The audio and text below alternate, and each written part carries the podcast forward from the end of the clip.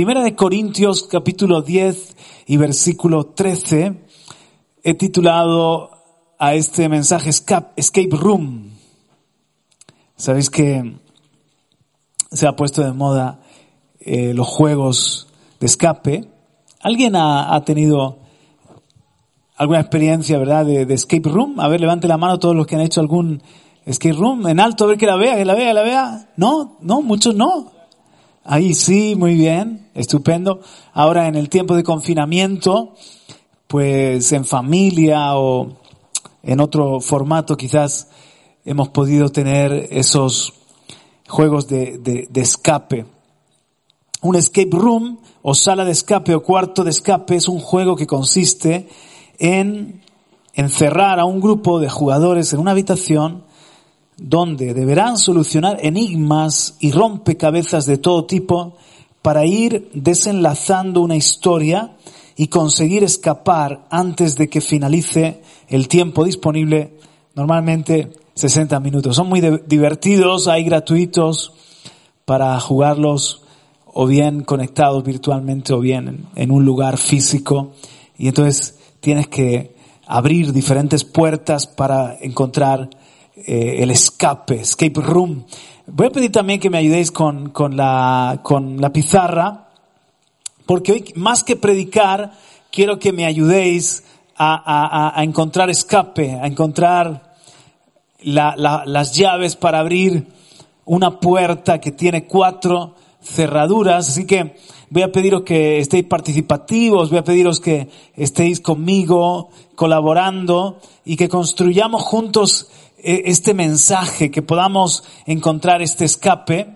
Así que lo voy a hacer proyectando los versículos y apoyándome con una pizarra que hemos preparado para que aquí tengo a mi azafata que ya eh, la, he contratado para que me ayude. Eh, mi, mi, querida Vanessa, que muchas gracias. Ah, bueno, bueno, bueno. Ayúdame con, con abrir esto, por favor.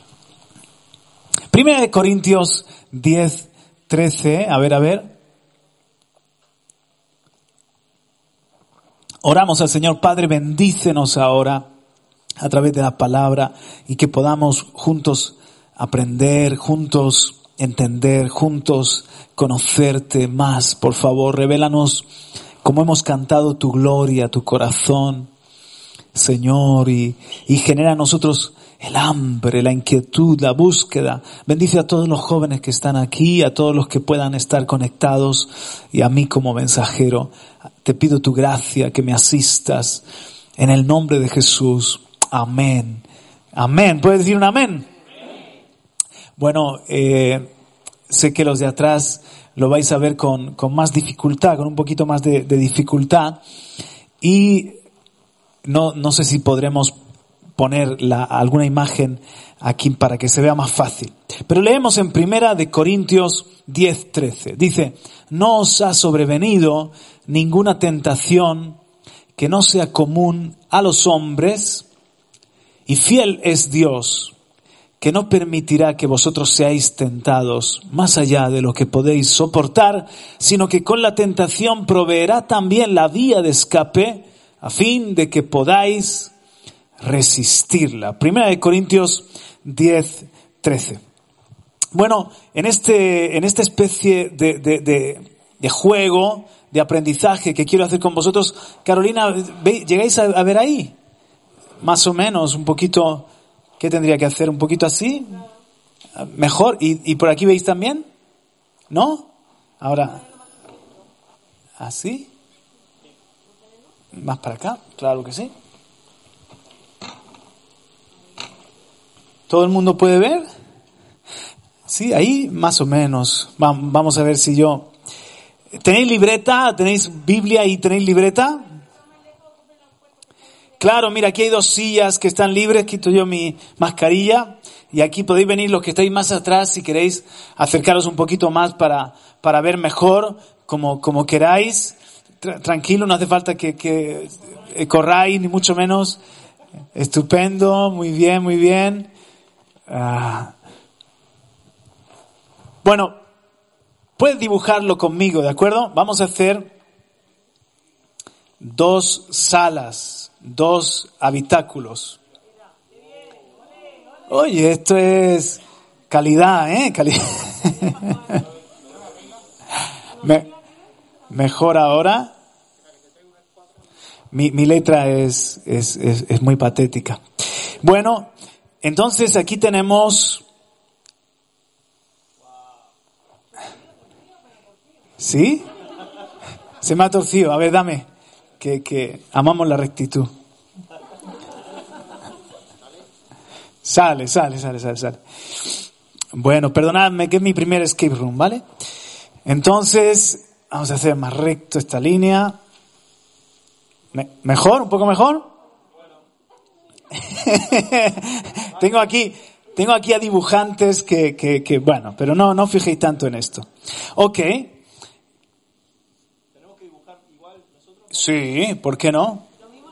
¿Podéis hacerlo, por favor? Sí. ¿Podéis seguirme? Es muy, es muy sencillo, es, es como veis, un, un dibujo muy sencillo. Aquí voy a hacer la puerta, ¿vale? Para que se entienda. Tenemos dos habitaciones o dos salas y esto viene a ser una puerta. Pero esta puerta tiene cuatro cerraduras que necesitan cuatro llaves. Muy bien, esta la vamos a llamar la cerradura 1. Esta es una puerta muy especial que tiene cuatro diferentes cerraduras y, cuatro llaves son diferentes, son necesarias para poderse abrir del todo y entrar a esta, es necesario escapar de esta sala y llegar a esta otra sala. Ahora, ¿cómo se llama esta sala de aquí? Se llama así, miren, vida común a todos los hombres. Como lo he hecho yo, lo llamo como quiero. Primera de Corintios 10, 13 dice que no nos ha sobrevenido ninguna tentación que no sea humana, que no sea, no nos ha sobrevenido, sobrevenido ninguna tentación que no sea común a los hombres. Y fiel es Dios que no permitirá que vosotros seáis tentados más allá de lo que podéis soportar, sino que con la tentación proveerá también la vía de escape a fin de que podáis resistirla. Aquí tenemos la puerta que vendría a ser nuestra vía de escape y esto representa esta, sala de aquí representa la vida común a todos los hombres. En esa vida común a todos los hombres tenemos una vida que podemos llamar ordinaria, ordinaria, normal, una vida donde, donde eh, eh, hay pecado, como todos los hombres somos tentados y muchas veces derrotados. Es una vida que, yo, tildaría de, mediocre. Es una vida escasa, es una vida común a todos los hombres, de la que queremos escapar, no queremos, ¿cuántos quieren mediocridad, verdad que no? ¿Cuántos quieren derrota, ser tentados y realmente por el pecado ser derrotados. No, no queremos una vida común y corriente, ordinaria. Queremos una vida que extraordinaria. No queremos una vida escasa, sino que el Señor nos quiere dar una vida abundante. Así que hay un paso, hay una vía de escape a esta otra sala de aquí que es evidentemente una vida opuesta, antagónica, y que lo primero que quiero que descubramos o que despejemos es esta interrogante. ¿Dónde nos quiere llevar el Señor? ¿Dónde tenemos que vivir nosotros? Aquí vemos una interrogante que vamos a intentar despejar entre todos. Así que hay algunos textos de la palabra de Dios que los vamos a proyectar, pero también quiero que los busquéis y entonces yo me voy a mover para ayudar a, que, a que con el micrófono leáis algún texto. O sea, lo primero es que vamos a ver a dónde tenemos, de dónde escapa- escapamos, ya lo sabemos, pero a dónde tenemos que llegar esta vida, cómo la vamos a, a llamar. Primera de Corintios 1.4. Primera de Corintios 1.4. A ver si podéis ahí buscarlo. Primera de Corintios 1, 4. Bueno, bueno, bueno. Si alguien lo tiene, que levante la mano. Ya lo tiene por aquí, por ejemplo, Agustina, a ver, con tu máscara y todo, no importa. Primera de Corintios 1, 4. ¿En, en qué versión? Nueva traducción viviente. A ver cómo lo dice. Siempre doy gracias a mi Dios por ustedes y por los dones inmerecidos que les doy ahora que pertenecen a Cristo Jesús. Ok. En, en Primera de Corintios 1, 4 nos dice esto. En la Biblia de las Américas, por favor, porque esas son, son versiones apócrifas. Siempre doy gracias a mi Dios por vosotros, por la gracia de Dios que os fue dada en Cristo Jesús. Quédate con esto y vamos a ver qué tiene que ver con Segunda de Timoteo 1.9. Segunda de Timoteo 1.9, búscalo ahí. Muy bien, los que tienen teléfono que lo buscan rapidingo, como dirían en, en Bolivia. Y ya lo tienes, perfecto. Vamos a ver, Julie, no, la reina Valera, no, no hay problema. Espera, que es muy pequeña la letra. Quien nos salvó y llamó con llamamiento santo, no conforme a nuestras obras, sino según el propósito suyo y la gracia que nos fue dada en Cristo Jesús antes de los tiempos de los siglos. Qué bonito. Quien nos ha salvado y nos ha llamado con un llamamiento santo, no según nuestras obras, sino según su propósito y según la gracia que nos fue dada en Cristo Jesús desde la eternidad. ¿Vais encontrando algún paralelismo ya entre 1 Corintios 1.4 y 2 de Timoteo 1.9? Vamos a ver si esto lo confirma. Efesios 2.7. Buscamos y toma ese texto también. Efesios 2.7. A ver si alguien lo tiene y, le cedo el micrófono. Muy bien, Reme, vamos allá.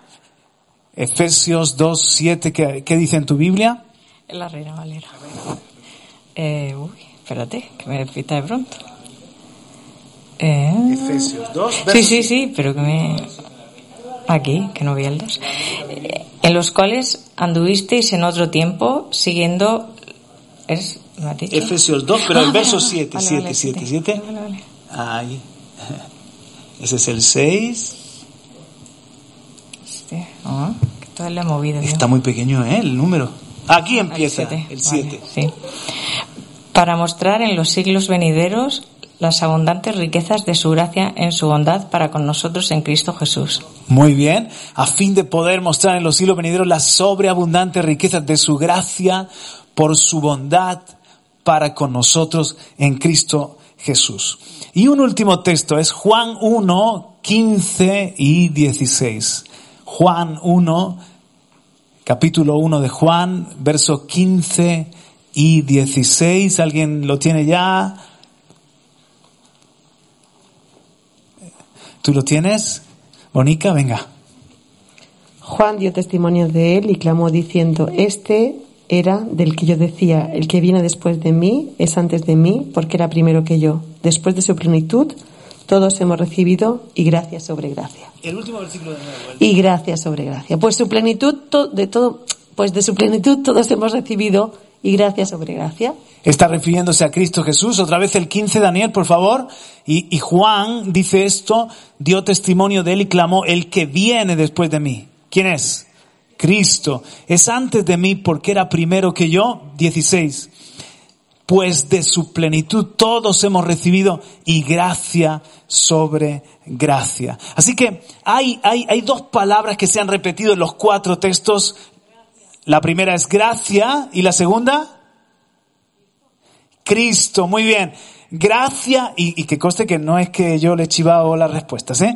Gracia y Cristo. Está hablando de que nos salvó por la gracia en Cristo. Los versículos que hemos leído hablan de que de su plenitud, de la plenitud de quién? De Cristo. Hemos recibido gracia sobre gracia. Todo lo que Dios nos da, todo nos es dado por estas dos palabras que son tan importantes. La palabra gracia, Anótalo ahí en, en, en nuestro esquema. Gracia en Cristo. La gracia en Cristo. Otra vez, dilo conmigo. La gracia en Cristo. Vamos a llamarlo así. Esta, esta sala de aquí a la que vamos a, a movernos es la vida victoriosa. Vida victoriosa y abundante en Cristo. Qué bueno. Entonces, Dios nos saca de esta sala de, de, esta cárcel que es la vida común a todos los hombres, una vida ordinaria, escasa, mediocre, una vida donde muchas veces somos derrotados por el pecado y nos quiere llevar a dónde? A una vida victoriosa y abundante en Cristo. Es una vida que nos es dada por gracia. Yo he preparado un vídeo, no sé si lo tenéis listo, que dura un minuto, apenas un minuto y poco más. ¿Sí lo tienes? Qué bueno, Daniel. Y es un vídeo que me ha encantado porque resume perfectamente lo que es la gracia en, tan poco tiempo que no, no tiene desperdicio. Así que retiro un momentito la pizarra para que podamos ver este vídeo que nos habla de la gracia. Adelante. Gracias. Gracia. Sin duda es una de las palabras más utilizadas en el cristianismo pero también una de las más manipuladas y malinterpretadas, desde pensar que es posible ganarla hasta creer que es un salvoconducto para una vida licenciosa. Sin embargo, ambos extremos se alejan del verdadero significado de gracia. Gracia en hebreo la encontramos como Shen y Shesed, y en griego como Yaris. Estos términos significan favor o un don, un regalo inmerecido, la bondad que se extiende. Además en hebreo encontramos que gracia tiene una connotación especial. El sustantivo shen deriva del verbo shanan, que significa inclinarse. Una persona de mayor autoridad se inclina con bondad y misericordia ante una inferior. Dios nos da gracia. Dios se inclina para darnos salvación. Gracia es Dios amando, Dios inclinándose, Dios llegando al rescate, Dios dándose generosamente en Jesucristo y a través de Jesucristo.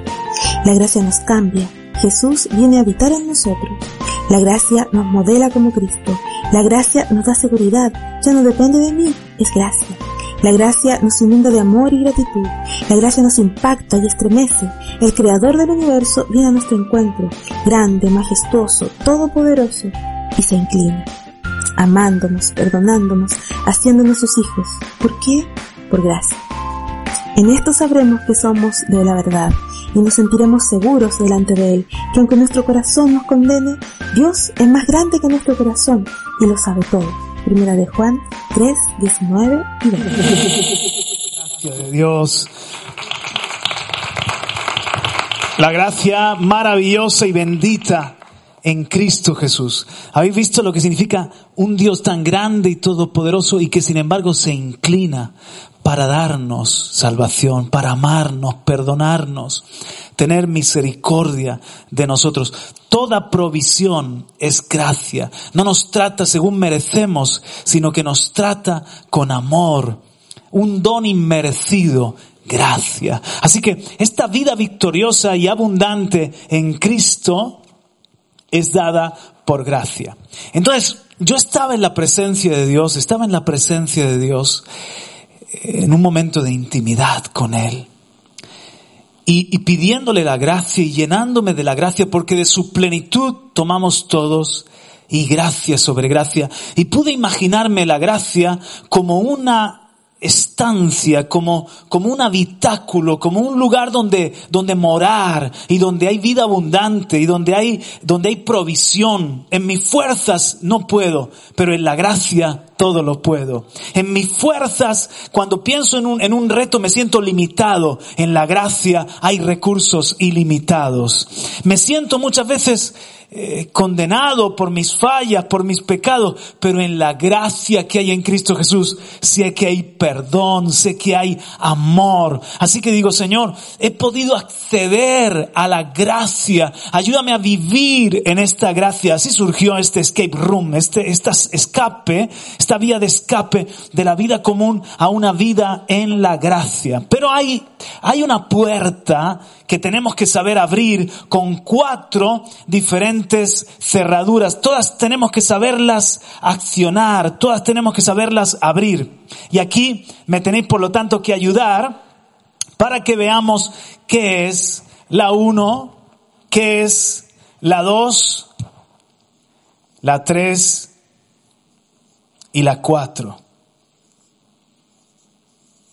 Si os dais cuenta, más que predicaros, lo que quiero es que juntos descubramos estas cuatro llaves o abramos estas cuatro cerraduras. Y ahí va la primera, Romanos 5, 1 y 2. Mira, tengo tres textos para cada una y si con los tres textos no sabéis descifrarlo, pues evidentemente os doy yo la respuesta. Pero creo que va a ser fácil. Romanos 5, 1 y 2. Aquí va la primera cerradura para que nosotros podamos abrir la puerta que nos introduce a la gracia. Romanos 5, 1 dice, por tanto, habiendo sido justificados por la fe, tenemos paz para con Dios por medio de nuestro Señor Jesucristo. Verso 2.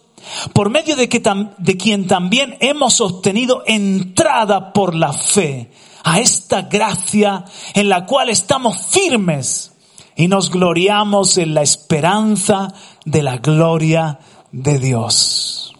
Dice que tenemos entrada por la fe. ¿A dónde? A esta gracia. Bueno, eso lo dice en Romanos 5, 1 y 2. A ver qué dice Efesios 2, 8. Efesios 2, 8 y muchas gracias a los colaboradores, a Nicolás, a Daniel. Dice, porque por gracia habéis sido salvados por medio de la fe. Y esto no de vosotros, sino que es don de Dios. La gracia es don. La gracia es don de Dios, es regalo. Pero la gracia, entonces se obtiene, sigue en el verso 8, la gracia se obtiene por medio de la fe. Y un último texto que está en Hebreos capítulo 11 y versículo 6. Hebreos capítulo 11 y versículo 6. Muy importante. Y sin fe es imposible agradar a Dios. Porque es necesario que el que se acerca a Dios crea que Él existe y que es remunerador de los que le buscan. Así que, ¿cuál sería, mis amados hermanos, la primera llave que tenemos aquí para abrir esta cerradura de la puerta? Evidentemente, estamos hablando de una palabra muy pequeña y al mismo tiempo de implicaciones muy grandes, la fe. Por la fe tenemos entrada. No es por obras para que nadie se gloríe, nos ha puesto ahí Daniel después. No es por obras para que nadie se gloríe, es por mi confianza. Por eso es muy importante que nosotros no, nunca perdamos la fe.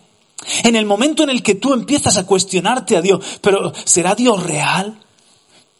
¿Por qué Dios se tarda en contestarme? ¿O por qué Dios no hace esto o hace lo otro? Y empieza a ser bombardeada tu fe, tu relación con Él se tambalea, todo se viene abajo. Es muy importante que cuidemos la fe, que fortalezcamos la fe, que alimentemos la fe. Porque por medio de la fe llegamos a confiar en Cristo y a tomar todo lo que Cristo tiene para mí. Yo he descubierto que mi victoria sobre el pecado no es por mis obras, es por mi fe en que Cristo ya me ha dado la victoria. Yo he descubierto que mi gozo y mi paz interior no depende de mi esfuerzo, sino que es una bendición que tengo en Cristo. Es necesario que el que, se acerca a Dios crea que Él es real, que Él existe y que Él es galardonador de los que le buscan. hay recompensa en buscarle y yo he descubierto que tengo al Espíritu Santo, aleluya, y que Él es la fuente de mi gozo y la fuente de mi paz y de mi bienestar. No es por mi esfuerzo, la fe hace que yo lo tome. Os he dicho a veces que la gracia es el plato y la fe es la cuchara con la que me... El plato está ahí, pero ¿cómo me, me alimento? Con mi fe. Bueno, segunda llave, segunda cerradura que queremos abrir y vamos a, no sé si se va a ir complicando. Romanos 5, 21. Son tres textos también. Romanos 5, 21. Este tenéis que razonar un poco más conmigo. ¿De acuerdo, Diego? Sí, perfecto. Dice, para que así como el pecado reinó en la muerte, así también la gracia reine por medio de la justicia para vida eterna mediante Jesucristo nuestro Señor. Atención de cómo está enfrentando el pecado con qué? Con la gracia. Muy bien, vamos al siguiente texto. Está en el capítulo 6, verso 1 y 2. Romanos 6, 1 y 2. Muy bien, Rubén, ahí atento. ¿Qué diremos entonces? ¿Continuaremos en pecado para que la gracia abunde? Verso 2. De ningún modo, nosotros que hemos muerto al pecado, ¿cómo viviremos aún en él? Muy bien. Ahora en Romanos 6, vamos a leer 11, 12 y 14. 11, 12 y hay 14. Romanos 6 es el tercer texto.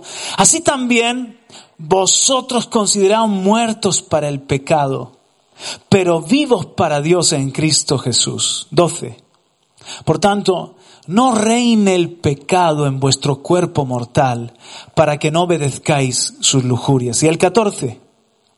Porque el pecado no tendrá dominio sobre vosotros, pues no estáis bajo la ley, sino bajo la gracia.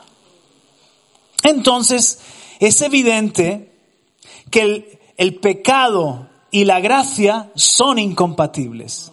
¿Están conmigo? Entonces, yo no puedo acceder a la gracia en Cristo Jesús cargado de mi pecado.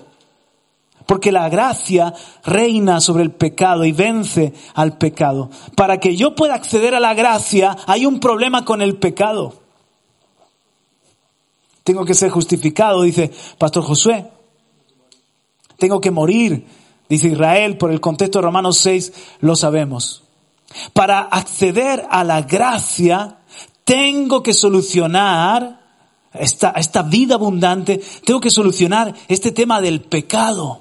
¿Y cómo se soluciona el pecado? ¿Alguien lo ha dicho? ¿Fuerte? ¿Quién lo dijo por ahí atrás? ¿Dónde está? Es Kevin, que está en las cámaras. Muy bien, Kevin. Está, está haciendo de cámara, ¿veis? Está haciendo de cámara y al mismo tiempo está pendiente. Arrepentimiento. ¿Qué dice? Que si confesamos nuestros pecados, Él es fiel y justo para perdonarnos y limpiarnos de todo. El arrepentimiento, el arrepentimiento, la confesión de mis pecados. El pecado está vencido y el pecado hay provisión de sangre para el perdón de mis pecados. Para yo vivir una vida en Cristo es incompatible con el pecado. Y lo único que el Señor me pide es que yo tenga arrepentimiento, que aborrezca el pecado y que confiese el pecado. Así que el número dos, ¿qué sería? ¿Cómo lo vamos a llamar? Arrepentimiento. Muy bien. Madre mía, qué bonito me está quedando, ¿eh? Tenía que... Muy bien. Mis libretas son un poco así, ¿sabes? Son un poco un jeroglífico. Son Vamos a ver el tercero. Son tres textos. Segunda no, no, segunda no, Santiago, Santiago, segunda de Santiago, no, Santiago 4, 6. A ver, anótalo y lo, y lo podemos proyectar también. Muchas gracias por el trabajo. Pero Él da mayor gracia. Por eso dice, Dios resiste a los soberbios, pero da gracia a los humildes. Ahora el segundo texto es, está en 1 de Pedro 5, 5. 1 de Pedro 5, 5. Dice, en primera de Pedro 5.5. Asimismo, vosotros los más jóvenes, estad sujetos a los mayores y todos revestidos de humildad en vuestro trato mutuo, porque Dios resiste a los soberbios, pero da gracia a los humildes. Y ahora el último que está en segunda de Corintios 12, 9 y 10. Segunda de Corintios 12, 9 y 10. Es el apóstol Pablo que nos cuenta su experiencia de cómo él accedía a la gracia. Y él me ha dicho, te basta mi gracia, pues mi poder se perfecciona en la debilidad. Por tanto, muy gustosamente me gloriaré más bien en mis debilidades para que el poder de Cristo more en mí. Verso 10.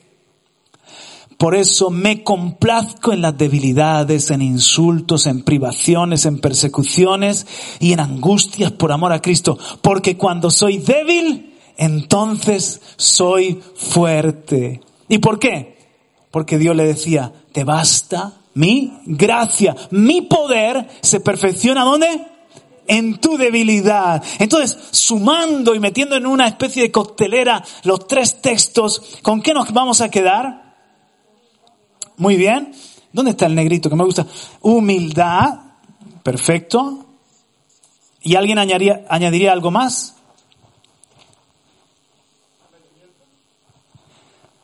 Sometimiento, ¿no? Que está conectado a la humildad, porque sin humildad no nos podemos someter a Dios y a los más mayores. Reconocimiento de nuestras debilidades. Y eso está igual, muy conectado con la humildad. Es decir, la soberbia es el hombre confiando en sí mismo. Es, es, es, depender de uno mismo. Y la humildad realmente no es estar así con apariencia. He visto a gente que tiene apariencia de, de no, no romper un plato, de mosquita muerta, y luego no, no te los pierdas de vista. Porque disfrazan detrás de esa apariencia un gran orgullo o un poco de rebeldía o quién sabe qué. Humildad, tú puedes ser alguien seguro, tú puedes ser alguien tú mismo, pero ser alguien humilde cuando tú reconoces que dependes de Dios. Cuando tú reconoces tu debilidad. Cuando tú reconoces tu incapacidad. Cuando tú reconoces que, que necesitas la gracia de Dios. Y eso tiene mucho que ver con, lo hemos dicho así, debilidad. El apóstol llega a un punto que dice, me complazco en mis debilidades, en angustias, en privaciones, en afrentas, no porque sea un masoca, sino porque he descubierto que cuando soy débil, me hago fuerte, porque dependo de la gracia. Y su poder se perfecciona en mi debilidad. Cuando yo no puedo en mi fuerza, aparecen las fuerzas de Dios. ¿Me estáis siguiendo, verdad? Vamos con el cuarto, cerrojo, el último. Este es un poquito más difícil, Efesios 6:24. Efesios 6:24 dice así, la gracia sea con todos los que aman a nuestro Señor Jesucristo con amor incorruptible. Otra vez, la gracia sea con todos los que aman a nuestro Señor Jesucristo con amor incorruptible. Ok, ahora otro más. Este está en segunda de Timoteo 2.1. Segunda de Timoteo 2.1 dice, tú pues, hijo mío, fortalécete en la gracia que hay en Cristo Jesús.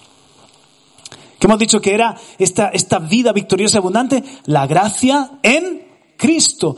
Todo, todo de Dios es por gracia en Cristo. Cuando tú pienses cualquier beneficio o regalo, es por gracia en Cristo. Pero Pablo le está diciendo a Timoteo, fortalécete en la gracia que hay en Cristo. A ver si esto tiene que ver con Hebreos 13, 9 y 10. Hebreos 13, 9 y 10. No os dejéis llevar por doctrinas diversas y extrañas, porque buena cosa es para el corazón el ser fortalecido, ¿con qué? Gracias por vuestro entusiasmo, diría el pastor Ernesto, ¿con qué? Con la gracia, no con alimentos de los que no recibieron beneficio, los que de ellos se ocupaban. Verso 10. Nosotros tenemos un altar del cual no tienen derecho a comer los que sirven al tabernáculo. Mm, buena cosa es para el corazón fortalecerse, no en los alimentos, en las cosas de la ley perecederas por el uso, sino en la gracia en Cristo. Hijo, fortalecete en la gracia que hay en Cristo Jesús. La gracia del Señor Jesucristo sea con todos los que aman. ¿Qué, qué, qué dirías tú de este cuarto cerrojo? ¿Cuál, ¿Cuál es la llave que abre este cuarto cerrojo? A ver, pensad conmigo. La piedad. ¿Por qué dice la piedad, Julie?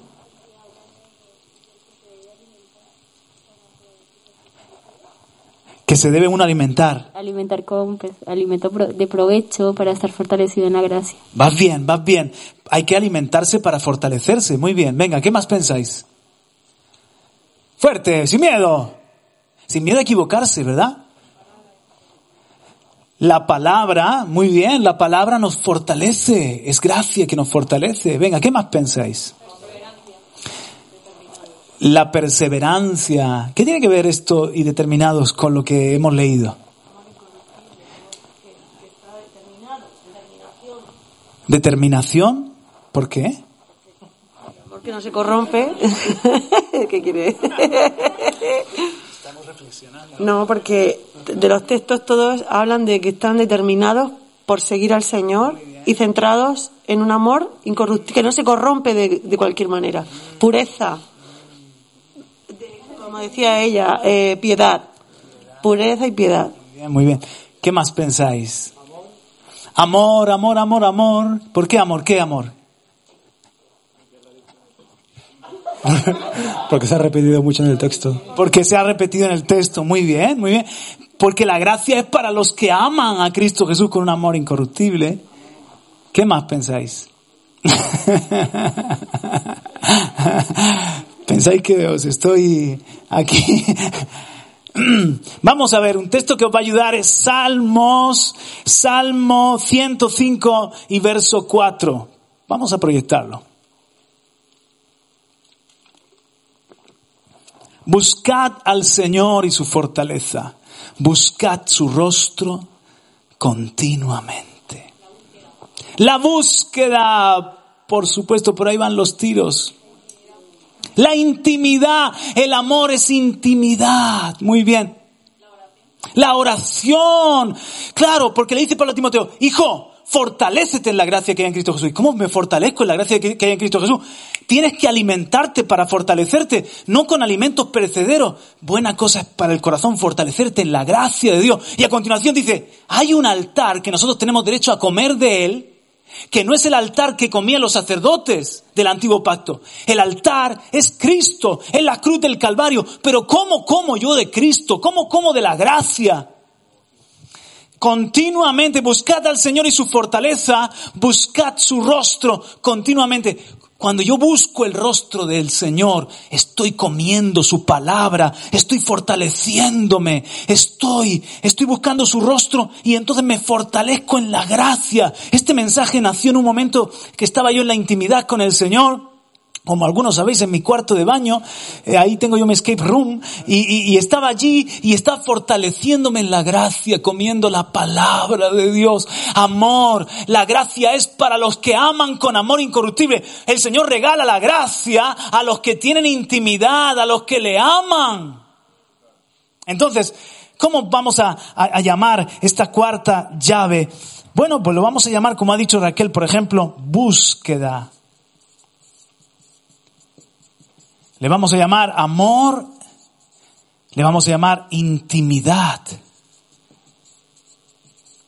Mm, Ahora vamos a aplicar todo eso. Y también oración. Me gusta que alguien ha mencionado muy explícitamente oración. Ok, aquí tenemos cuatro llaves que hemos en la palabra descubierto para acceder a la gracia. Dice que por esta fe tenemos entrada a la gracia que hay en Cristo Jesús. Así que la primera llave, con el dedo lo voy a hacer con permiso de los presentes, por aquí, ahí estaba el papel. La primera llave es la fe. Todo lo que es gracia en Cristo Jesús. El justo por la fe vivirá. No por mis obras, no por mi, que sea mejor o peor, no por mi fuerza, no por mis méritos. Es por los méritos de Cristo Jesús. Es por la fe, es por mi confianza que accedo y tomo de su gracia. Aleluya.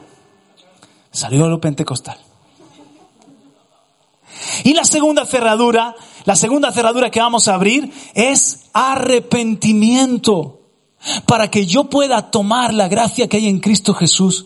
Él me perdona, Él me ama, Él, Él me ayuda. Lo único que, que espera de mí es que yo salga del pecado, deje lo inmundo. ¿Tú quieres una vida victoriosa? Al- Alguien diga conmigo, amén. ¿Tú quieres una vida abundante en Cristo? Pa- La victoria sobre el pecado parte de que aborrezcas el pecado. Aborrece eso que es común, ordinario. Todos tenemos tentaciones humanas, pero Él, juntamente con la prueba, nos va a dar la vía de escape, junto con la tentación, nos va a dar la salida. Él solamente quiere que aborrezcas el pecado, Él solamente quiere que te arrepientas del pecado y su sangre que lo confiese y su sangre te limpia de todo pecado. Y en la gracia ya no va a reinar el pecado, sino que va a reinar el Espíritu en tu vida. Ese me- aplauso lo merece Cristo, aleluya. Gloria a Cristo. Se nos va abriendo la puerta, pero todavía, todavía no está abierta del todo, porque hay algo más. Esto es, esto, mira, ahora, ahora vamos a sintetizar todo lo que hemos dicho y vais a ver que esto es la vida del, del piadoso, es la vida del justo, no hay, no hay más misterio. Eh, además de la fe y el arrepentimiento, la humildad o la debilidad. Dice que Dios resiste a los soberbios, pero da gracia a los humildes. En el momento en el que yo empiezo a confiar en mi sabiduría, en mi buena eh, palabrería, en mi propia bondad, en mi propia fuerza, estoy envaneciéndome. Me estoy llenando de soberbia y al altivo Dios lo mira como, de lejos. Pero es amigo del humilde. Algo hay en Dios que le atrae. Cuando ve un corazón humilde, quiere habitar con el humilde y el contrito espíritu. Cuando Dios ve un corazón arrepentido y humillado, Dios dice, gracias, gracias, gracias para ese hijo mío. Pablo tenía tantas revelaciones que el Señor dice, uy, que no se me envanezca este hombre que, es una joya de mi corona, que no se me pierda. Voy a permitir que le abofetee un mensajero de Satanás y se va a sentir débil, pero mi poder se va a perfeccionar en su debilidad. Le voy a hacer que esté quebrantadito, pero en ese quebrantamiento va a experimentar mi poder. Va a experimentar mi gracia. Es incompatible la gracia con la suficiencia humana.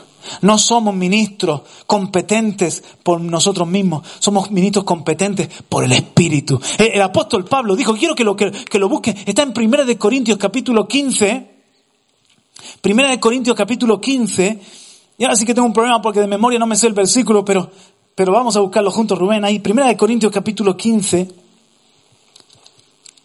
Muy bien. ¿A qué sirve de algo la, el grima bíblico?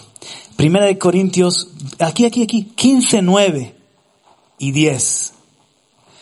Primera de Corintios 15, 9 y 10. Mira lo que dice Pablo. Porque yo soy el más insignificante de los apóstoles, que no soy digno de ser llamado apóstol, pues perseguí a la iglesia de Dios. ¿Qué- ¿Cómo podía tener Pablo engreimiento? Dice Pablo, si yo, yo, yo, yo torturé a cristianos para que negaran a Cristo, no soy digno de ser llamado apóstol. Pero, por la gracia de Dios, soy lo que soy. Pablo no tenía baja estima, no estaba todo el ay, pobre de mí, que fui tan malito. No, él, él, él recordaba de dónde el Señor le sacó, pero él sabía, yo soy apóstol de Jesucristo por la voluntad de Dios. Él estaba firme y seguro en la gracia, no envanecido, porque sabía que todo lo que él era, solo era por la gracia de Dios, por la gracia de Dios soy lo que soy. Y su gracia para conmigo no resultó vana. Antes bien, he trabajado mucho más que todos ellos. O no fue un apóstol de escaparate, de lucimiento, sino que fue un currante del reino. He trabajado y dado fruto. Pero no yo, sino la gracia de Dios en mí. Predico y alguien se convierte. La gracia. Es el Espíritu Santo, es la, el don inefable, es la gracia fluyendo. Oh, tengo victoria contra la tentación. La gracia. Se sana un enfermo. ¿Quién fue? La gracia en Cristo Jesús. La provisión ha sido hecha en Cristo Jesús. Hago una profecía, o digo una profecía que, que, que toca un corazón. Esa revelación es la gracia de Dios. Y por eso la gloria es para mi Cristo. Aleluya. Todo es por la gracia de Dios. Amén. Entonces, Señor, no te, escucha, no te va a, a dejar acceder a la gracia y experimentar vida abundante en incredulidad, confiando en, tu religiosidad o en tus propias fuerzas o méritos, en pecado, jamás. No hay vida abundante y victoriosa. Si reina el pecado, no reina la gracia. Son incompatibles. Si reina la gracia, no reina el pecado. El pecado neutraliza. La, eh, la gracia, y la gracia neutraliza el pecado. Humildad y debilidad. Si tú quieres acceder a esta vida abundante y victoriosa en Cristo, es por vivir humildes delante de Él. Nadie tenga un concepto más alto de sí que el que debe tener. Que, que cada uno piense de sí mismo con cordura, según la medida de la gracia. Venga, otro texto muy bueno que nos ha dado el Señor. Es Romanos 12, y ahora otro problema, 10. ¿Será 10? Romanos 12, 10. Muy bien, ahí está mi identidad en la gracia. Romanos 12, 10, por ejemplo, a ver si, si, si están por ahí los tiros. Ro- no, es eh, capítulo 12. No, un poquito más abajo. Vamos a buscar en el 11, a ver. No, no, no. ¿Más abajo? No, más abajo.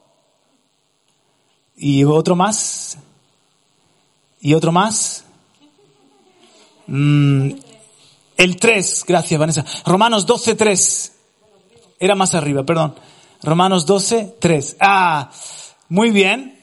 Porque en virtud de la gracia que me ha sido dada, Pablo tenía claro que él había recibido una gracia, ser apóstol de los gentiles, ser un, un heraldo para el mundo judío y gentil y para los reyes de la tierra, porque en virtud de la gracia que me ha sido dada, digo a cada uno de vosotros, que no piense más alto de sí que lo que debe pensar, sino que piense con buen juicio, según la medida, a ver, según la medida de fe que Dios ha distribuido a cada uno. Verso 4. Pues así como en un cuerpo tenemos muchos miembros, pero no todos los miembros tienen la misma función, 5. Así nosotros que somos muchos, somos un cuerpo en Cristo individualmente miembros los unos de los otros, 6. Pero teniendo dones que difieren según la gracia que nos ha sido dada, usémoslo. Si el de profecía, uses en proporción a la fe. Si el de servicio, en servir. El que enseña, en la enseñanza. El que exhorta en la. Soy profeta, soy maestro, me he formado en un seminario, soy servidor, soy diácono. Si todos lo hicieran como mí, como yo, es, es una medida de fe y es la gracia que, ha- que has- te ha sido dada en Cristo Jesús. Entonces, ¿qué pensar de mí mismo con buen juicio? Es reconocer de dónde el Señor me sacó, que soy un pecador, que mi fuerza para Dios no aporto nada. Yo, que el reino no me necesita a mí. Yo necesito al reino. que Dios puede hacer su obra sin mí, pero me ha escogido. ¿Por qué? Por gracia. Me ha escogido por. Por gracia me ha escogido. Y entonces me ha dado unos dones y una fe y unas habilidades y un- su espíritu y un amor y muchas cosas para que yo le sirva. Entonces, estoy seguro de que yo puedo profetizar o enseñar o, tocar música o, o- o- o tantas cosas que Dios me puede usar. Y cuando alguien me diga, oye, tremendo cómo enseña, oye, oye, tremendo cómo canta, oye, tremendo, la gracia de Dios en Cristo Jesús. Bendita sea su gracia. Dale otro aplauso al Señor. Aleluya. Qué hermoso. Una identidad sana en la gracia. ¿Ves? Entonces, lo que quiero decir es que nadie accederá con orgullo, soberbia, suficiencia. No, no, no, no. En el momento en el que confío en mí, estoy en mis fuerzas. Ya la gracia no opera. Y el último, el último, el número cuatro, para que se abra del todo la puerta, es la gracia es dada a los que le buscan en la intimidad. ¿Cómo se fortalece Timoteo? Hijo mío, fortalecete en la gracia que hay en Cristo Jesús. ¿Qué tenía que hacer Timoteo? ¿Cursos de teología a distancia? ¿Qué tenía que hacer Timoteo? ¿Diez pasos para ser santo? ¿Qué tenía que hacer Timoteo? ¿Tres obras de caridad diaria?